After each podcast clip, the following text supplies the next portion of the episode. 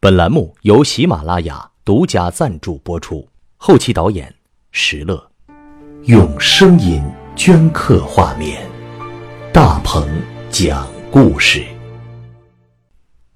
第三集，我们总算走到仰慕已久的银锭桥了。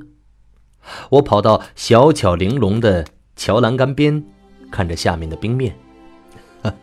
这个就是银锭桥啊，好像也不过如此吧。桥小了点儿。你这不是叶公好龙吗？就在我暂时忘却刚才的悬疑，想要放松的笑起来的时候，我的手机短信铃声却不合时宜的响了起来。我缓缓掏出了手机。看到发件人竟然是苏天平，瞬间在北京东叶的银锭桥上，我感到心又沉到了水底，就像这桥下冰封的后海。怎么会是苏天平呢？他就是那四个曾经去过荒村的大学生之一。半年前，他从荒村回来后不久，便处于惶惶不可终日的状态里。为了躲避致命的噩梦，他没日没夜的躲在网吧中，结果还是晕倒了。他被送到医院，昏迷了十几天之后，最后竟奇迹般的苏醒了过来，又回到 S 大学的校园里。苏天平失踪回来之后，曾专程的来找过我一次，但后来就再也没和我联系过了。我几乎都已经快把他给忘了。奇怪了，这么长时间没联系了，怎么会突然在这个时候跟我发短信呢？我狐疑的打开了这条短信，内容只有三个字：“救救我。”瞬间，手机屏幕上这致命的三个汉字把我的眼睛给电了一下，似乎电出了苏天平那张神经质的脸庞，还有他那双古井般幽深的眼睛。就在这天的北京冬夜，我站在北京后海银锭桥上，捧着手机，盯着这条可能是来自上海的短信，苏天平。这个曾经去过荒村的幸存者，正隔着一千三百八十公里的距离向我紧急呼叫：“救救我！”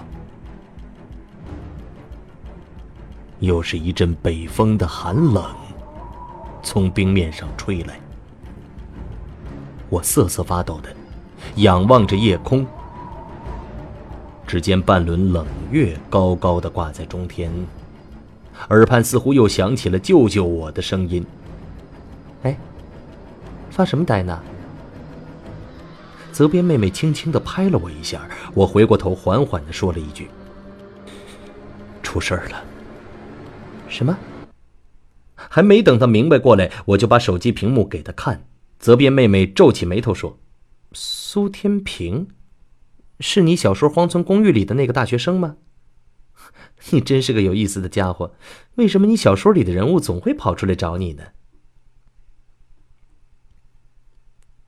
我继续靠在银锭桥的栏杆上，后海边的酒吧不时飘出吉他的声音，让我心里更加纷乱起来。面对苏天平的呼救，我是回还是不回呢？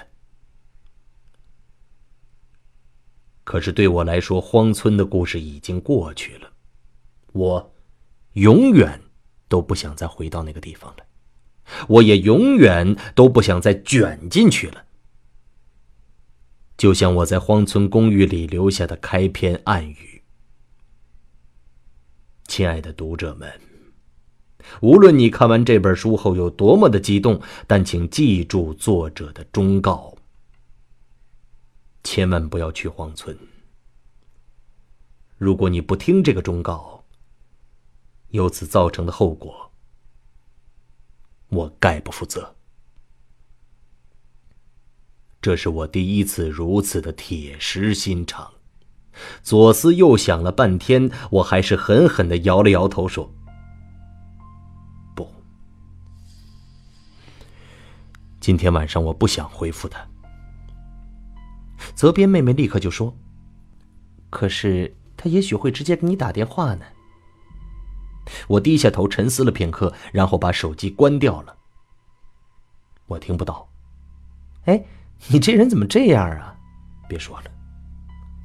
我苦笑了一声，快步走下了银锭桥。我们离开这儿吧。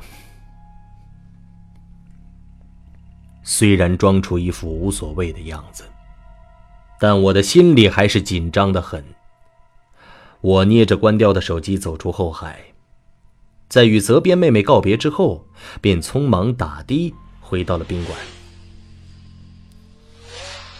明天上午就要回上海了。我在客房里收拾了一下行装，但心里总有些忐忑不安。最后我实在憋不住了，便打开了笔记本电脑，想要记录一下，写点什么出来。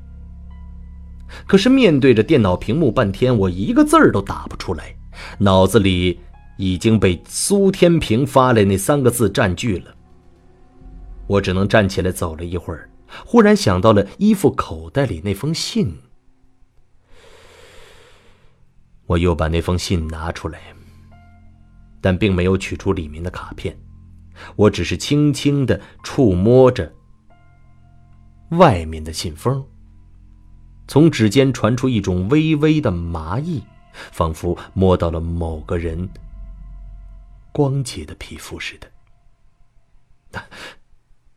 我的手指立刻弹了起来，顺便抓起了旁边的手机，暗暗的屏幕显示关机。我可以想象苏天平在电波的那一头，或许他正焦急的等待着我的回复，甚至正不断的拨打着我的手机，却始终听到“对不起，你拨打的电话已关机”的声音。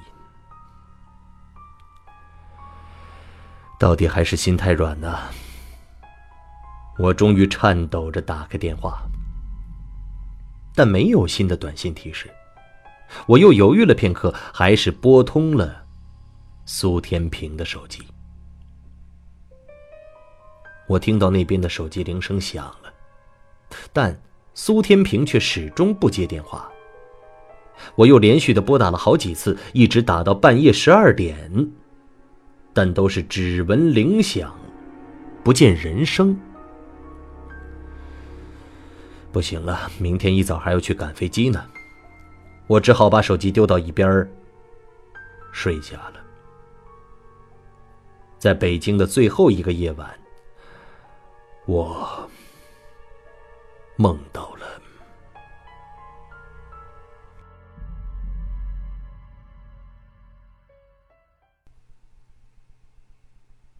透过小小的舷窗，可以看见机翼微微的翻起。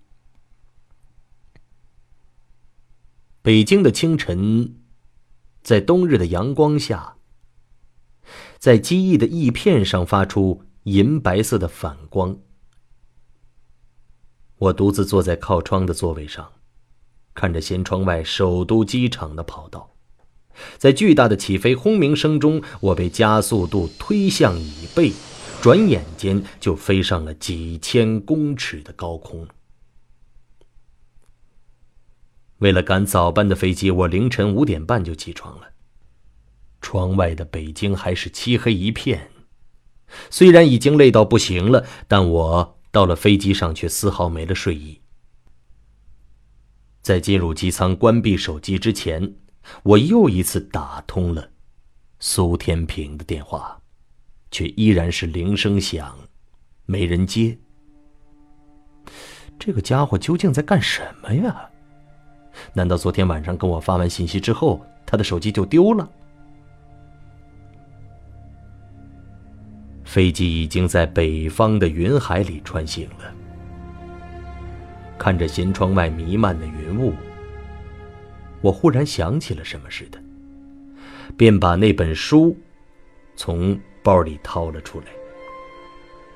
这本书是黑白两色的封面，中间用红色的字写着书名《梦境的毁灭》。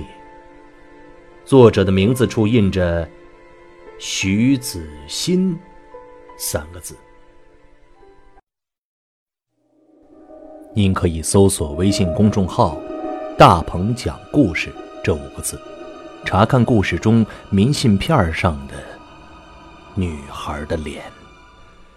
我是在北京的一个旧书摊上看到这本书的，抓起来翻了几页，才知道这是一本心理学的书。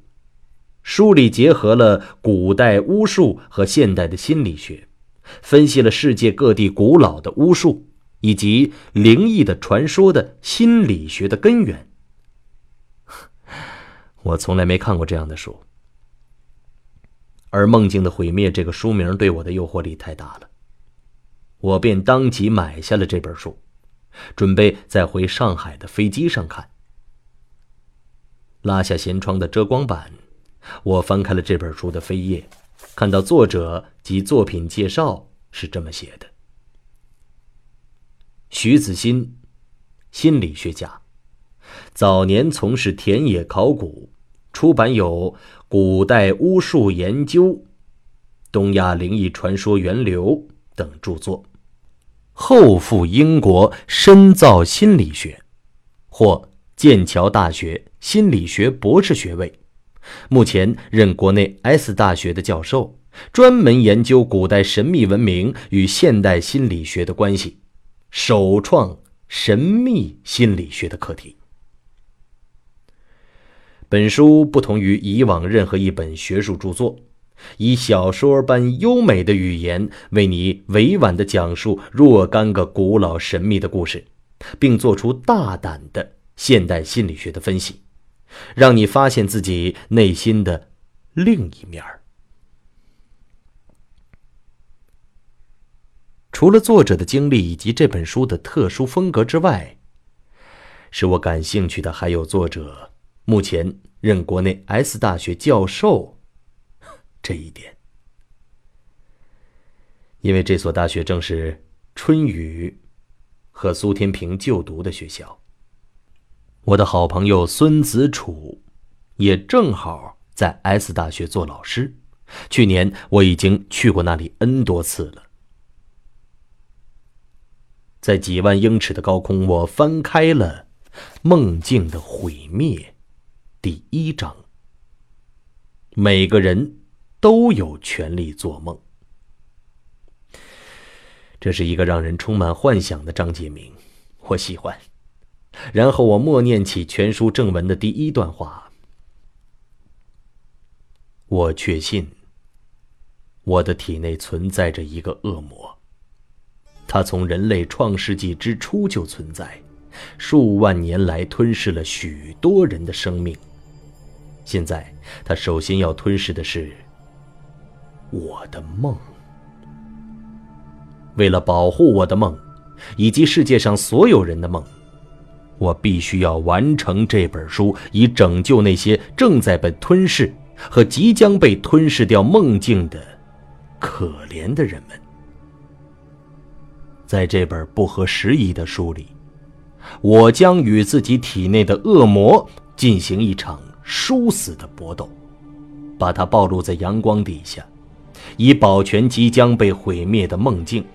同时，我还将把视野放到整个地球，不仅仅是这个巨大的空间，还有无限的时间。因为从人类乃至哺乳动物产生之时，梦境就已经存在了。并随着人类的文明和发展起源，而被我们的祖先不断的描摹和分析着。然而，我们的悲惨的祖先们没有一个能逃过恶魔的吞噬。这就是梦境的毁灭的过程。天哪！天哪！这真是个不同凡响的绝妙的开头，从来没有一本书，啊，一本学术的书，能写到这种地步，就连最好看的小说恐怕也不过如此。可我从来没听说过什么《梦境的毁灭》这本书啊！它绝对要比畅销榜上的书更吸引读者的眼球。我捧着这本书陷入了沉思，在飞机上进入了冥想的状态，使我很快就昏昏欲睡过去了。我的体内存在着一个恶魔。咒语般的声音不断的回荡在脑子里。就这样，我做了一个梦，梦见自己回到了荒村公寓。那栋被爬山虎包裹着的老房子，漆黑的夜里亮起一道微光，照亮了一双诱人的眼睛。小芝，小芝，小芝，我挣扎着叫起来。睁开眼睛，才发现自己还在飞机上。旁边的座位上，老太太用奇异的目光看着我。原来只是一个梦啊！我抹去了额头的汗珠，脑海里的小芝的脸庞渐渐模糊了。我看了看时间，竟然过去一个多小时了。飞机已经接近上海的天空了。那本书依然在我的手里，是我前面读到的那一页。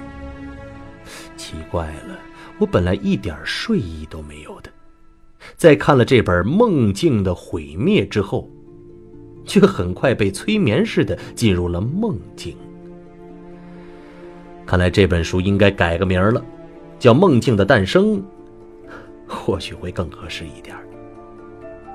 十几分钟之后，我忍着耳膜的疼痛，随飞机降落在上海虹桥机场，终于回家了。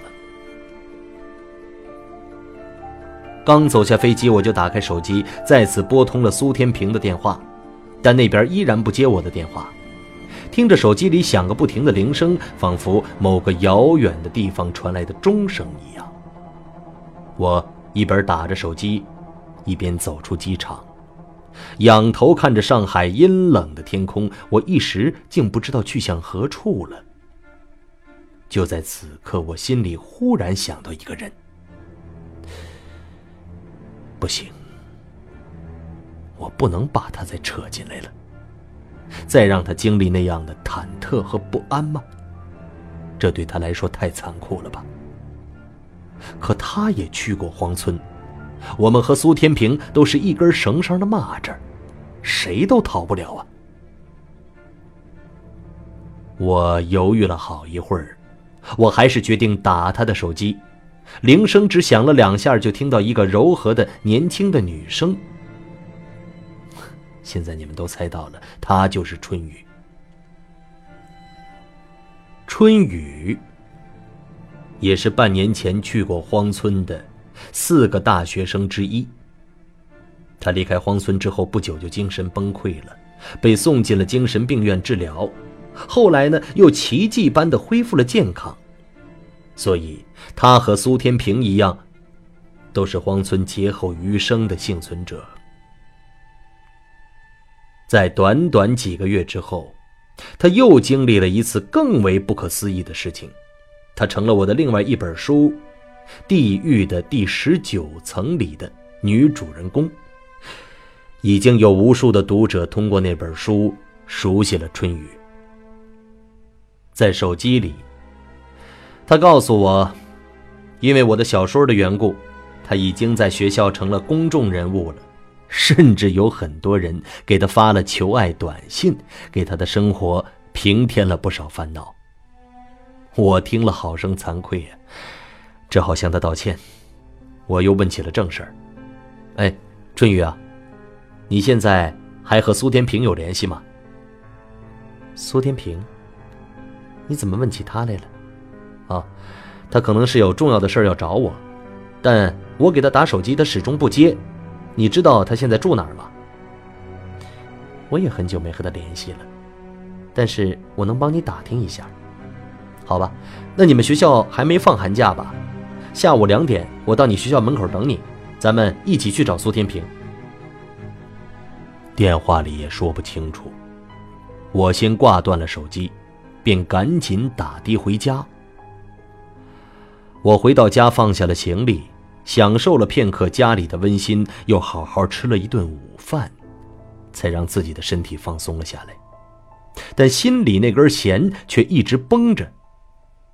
我的手机也没闲着，又给苏天平打了几个电话，但始终都无人接听。